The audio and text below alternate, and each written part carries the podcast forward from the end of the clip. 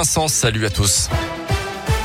Et à la une aujourd'hui, un appel à témoins lancé cet après-midi dans l'Ain après la disparition jugée inquiétante d'une dame de 63 ans la nuit dernière dans le secteur de Loyette à la limite avec le Rhône. Selon la gendarmerie qui lance cet appel à témoins, les parties de chez elle sans téléphone et à pied se, se déplacent difficilement.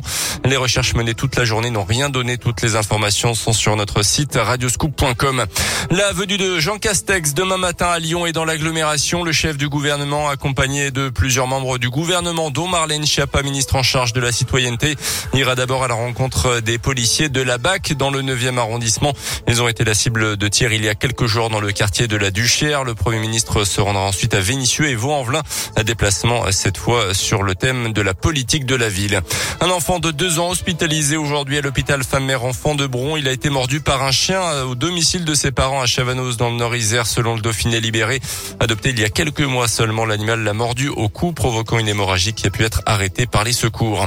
Un adolescent de 14 ans déféré devant la justice de la Loire ce jeudi au lycée Carnot de Rouen. Il avait fait irruption dans une salle de classe en vidant un extincteur en plein cours, un pari avec deux de ses amis lycéens.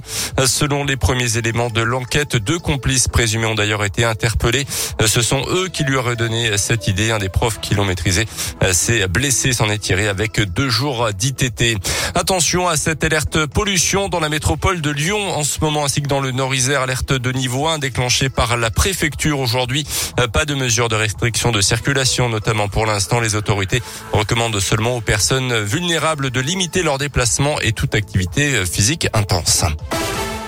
Dans le reste de l'actualité, garde à vue prolongée pour Aminata Diallo, cette footballeuse du Paris Saint-Germain interpellée hier matin dans le cadre de l'enquête sur la très violente agression euh, subie par une de ses coéquipières la semaine dernière.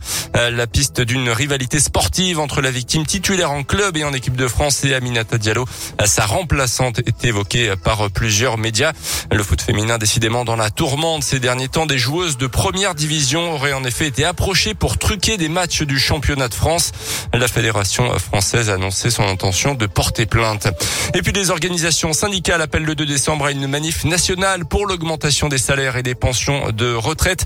Des perturbations sont donc à prévoir ce jour-là, notamment dans les services publics. À suivre ce soir en basket le déplacement de Lasvel sur le parquet de l'Étoile Rouge de Belgrade, de Belgrade pardon, en Euroleague. Coup d'envoi dans une heure.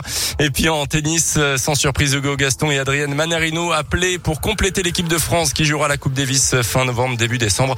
De joueurs en grande forme en ce moment, les Bleus joueront d'abord contre la République tchèque et puis contre la Grande-Bretagne.